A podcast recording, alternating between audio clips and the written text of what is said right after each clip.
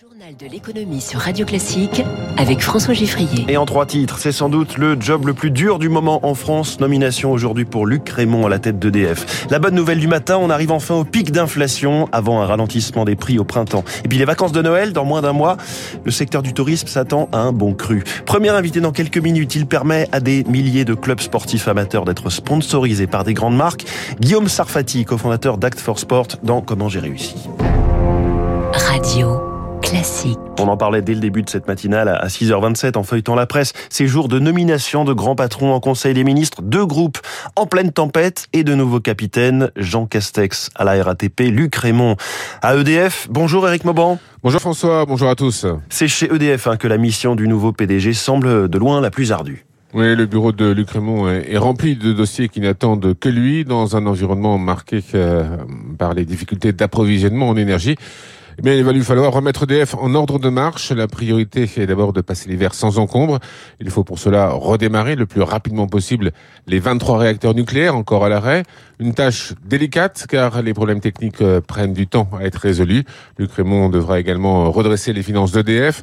Sur le seul premier semestre, le groupe a perdu 5,3 milliards d'euros. Sa dette atteint 60 milliards d'euros. Pas facile dans ces conditions de trouver les financements permettant d'entretenir euh, les plus anciens réacteurs. Pas facile non plus de trouver les 50 milliards d'euros nécessaires à la construction des 6 EPR souhaités par Emmanuel Macron.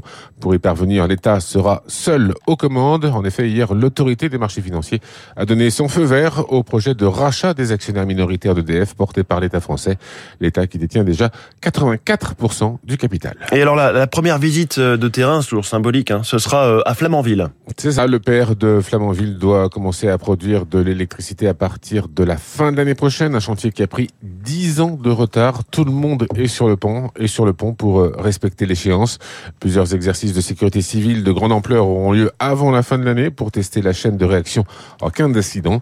Un chantier dont la réussite conditionne la crédibilité industrielle d'EDF, aussi bien en France Merci Eric Mauban. Luc Raymond, nommé aujourd'hui en Conseil des ministres. On en reparle euh, avec David Barou dans son décryptage à 8h-5. Et pour Jean Castex à la RATP, une fois de plus, Valérie Pécresse, la présidente de la région Île-de-France, met la pression en disant espérer contenir la hausse du pass Navigo euh, à environ 80 euros. Il est aujourd'hui à 75 euros. Pas sûr en revanche qu'EDF soit en mesure de faire un geste hein, concernant la facture euh, d'électricité de la RATP. Les grands patrons ont décidément à la une puisque le cabinet Proxinvest qui conseille les a publié hier son rapport sur la rémunération des dirigeants. Celle des patrons du CAC 40 a fait un bond de 52% l'an dernier. 8 millions d'euros de moyenne. Du côté du SBF 120, on est à 4 millions et demi en moyenne, en hausse de 22% sur un an. Une hausse importante hein, qui doit beaucoup à la performance des entreprises en question. C'est ce que nous explique Charles Pinet, directeur général de Proxinvest. Le fixe a été également augmenté en moyenne de 4,2%, hausse beaucoup moins forte, mais quand même supérieure à l'inflation. Et il en ressort que la structure de la rémunération des dirigeants est effectivement principalement basée sur la rémunération variable et la rémunération notamment variable de long terme qui représente pratiquement la moitié de la rémunération de ces dirigeants, 48% euh, exactement. Et là, on voit bien que les conseils d'administration structurent ces rémunérations de façon à inciter le dirigeant à avoir les meilleures performances pour l'entreprise. Lui a perdu plus de 100 milliards de dollars en 2022. Elon Musk, l'homme le plus riche du monde, est aussi celui qui affiche les plus lourdes pertes depuis le début de l'année, en quasi-totalité du fait de la baisse des marchés financiers. C'est donc évidemment une, une moins-value latente, puisque tant qu'on n'a pas vendu, on n'a pas perdu, comme dit l'adage populaire. 6h41, le pic de l'inflation est tout proche. Ce sont les prévisions de la Commission européenne. Ce pic devrait être atteint au premier trimestre 2023, de quoi laisser entrevoir une embellie qui est assez bienvenue dès le printemps prochain.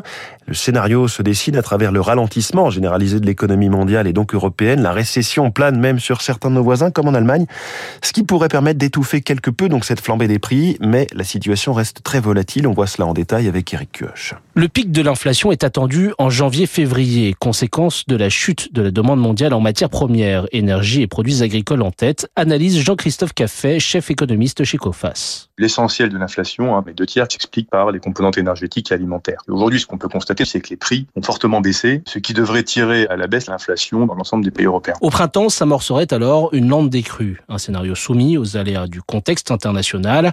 Une certitude tout de même, cette crise laissera des traces, une inflation plus élevée et pour longtemps. Il y a la répercussion de la hausse de l'inflation sur les autres prix des biens et services, mais aussi au salaire. Sans oublier à plus long terme encore les effets de la transition énergétique qui auront tendance à renchérir les prix de l'énergie payés par le consommateur. Car sans le gaz russe et avec un besoin urgent d'investissement dans les énergies vertes, il faudra s'habituer à une électricité, un gaz et un carburant plus chers et donc à un marasme social de long terme, prédit l'économiste Anne-Sophie Alsif. Cette inflation touche prioritairement les ménages ayant le moins de revenus. Il y a vraiment un risque de fracture sociale et on pourrait voir une augmentation significative du taux de pauvreté. Autre risque, l'hiver 2023-2024. Cette année, les stocks de gaz sont pleins en Europe, mais rien n'est encore assuré pour l'automne prochain. En cas de manque, les prix pourraient de nouveau exploser. Les prix du gaz, on, les surveille évidemment. La Commission européenne a proposé hier un mécanisme temporaire permettant de plafonner les prix de gros sur le marché gazier de référence de, de l'Union, accompagné de conditions drastiques afin de convaincre les États membres qui sont réticents à un tel dispositif. On pense évidemment à l'Allemagne.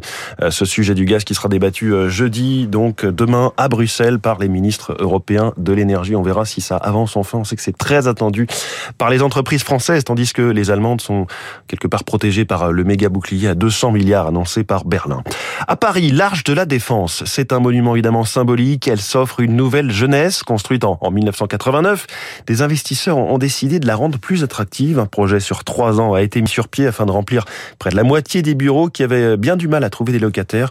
Alors à l'extérieur, euh, rien n'a changé. En revanche, l'intérieur est un petit peu comme neuf, comme nous l'explique Jean-Philippe euh, Olgiati, associé chez Vimbert, Capital Partners en charge des activités immobilières.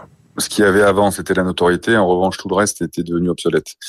D'abord au niveau euh, des charges de l'immeuble qui étaient extrêmement élevées, au regard d'équipements qui n'avaient pas été remplacés. Donc ça, c'est une des choses qu'on a réalisées. Alors la déco, c'était effectivement un peu en son jus, hein, on va dire. La deuxième chose, c'est qu'il n'y avait jamais eu de service sur cette tour et qu'aujourd'hui, un immeuble de bureau, ça doit avoir des services. D'où le fait qu'on y ait rajouté l'auditorium, le business center, le café.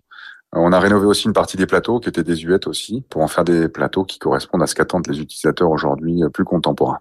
Notre vision, c'était de savoir comment on allait transformer en monument en un immeuble de bureau. Voilà, c'était dans son jus, c'est comme neuf. 6h44, malgré l'inflation dont on parlait, les Français continuent à partir en vacances quand ils le peuvent. Les vacances d'été de la Toussaint ont été une réussite. 26% des Français sont partis en octobre.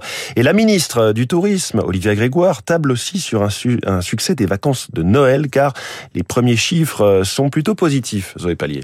Plus d'un Français sur deux a l'intention de partir à Noël. Ce n'est pas surprenant, estime le professeur Bertrand Réau, titulaire de la chaire tourisme au Conservatoire national des arts et métiers, car cela concerne avant tout les catégories les plus aisées. Si vous avez la possibilité de dégager un budget spécifique et en augmentation à la mobilité et aux loisirs euh, dans la hiérarchie des choix, vous allez bien évidemment continuer de prendre des vacances parce que la période reste difficile pour tous et les vacances jouent ce rôle de soupape. D'ailleurs, un tiers des Français acceptent de dépenser plus que d'habitude pour partir cette année à Noël. Les autres prévoient de garder le même budget, autour de 370 euros par personne. Alors pour compenser l'inflation, ils séjournent chez des amis ou choisissent des établissements de moyenne gamme.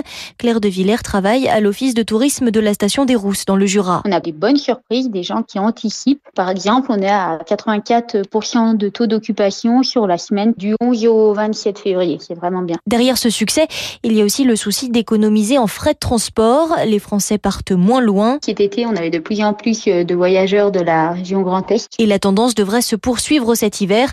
D'après le ministère, 77% des vacanciers prévoient de fêter Noël en France. Un mot des marchés financiers avec le CAC 40 qui a progressé de 0,35% hier, 6657 points. D'autres Jones et Nasdaq un peu plus d'un pour cent. Le baril de pétrole est à 88 dollars pour le Brent. Et le 1 euro vaut 1 dollar 0,33. Il est 6h46. On va parler foot dans quelques secondes, mais football amateur. C'est pas, la Coupe du Monde pour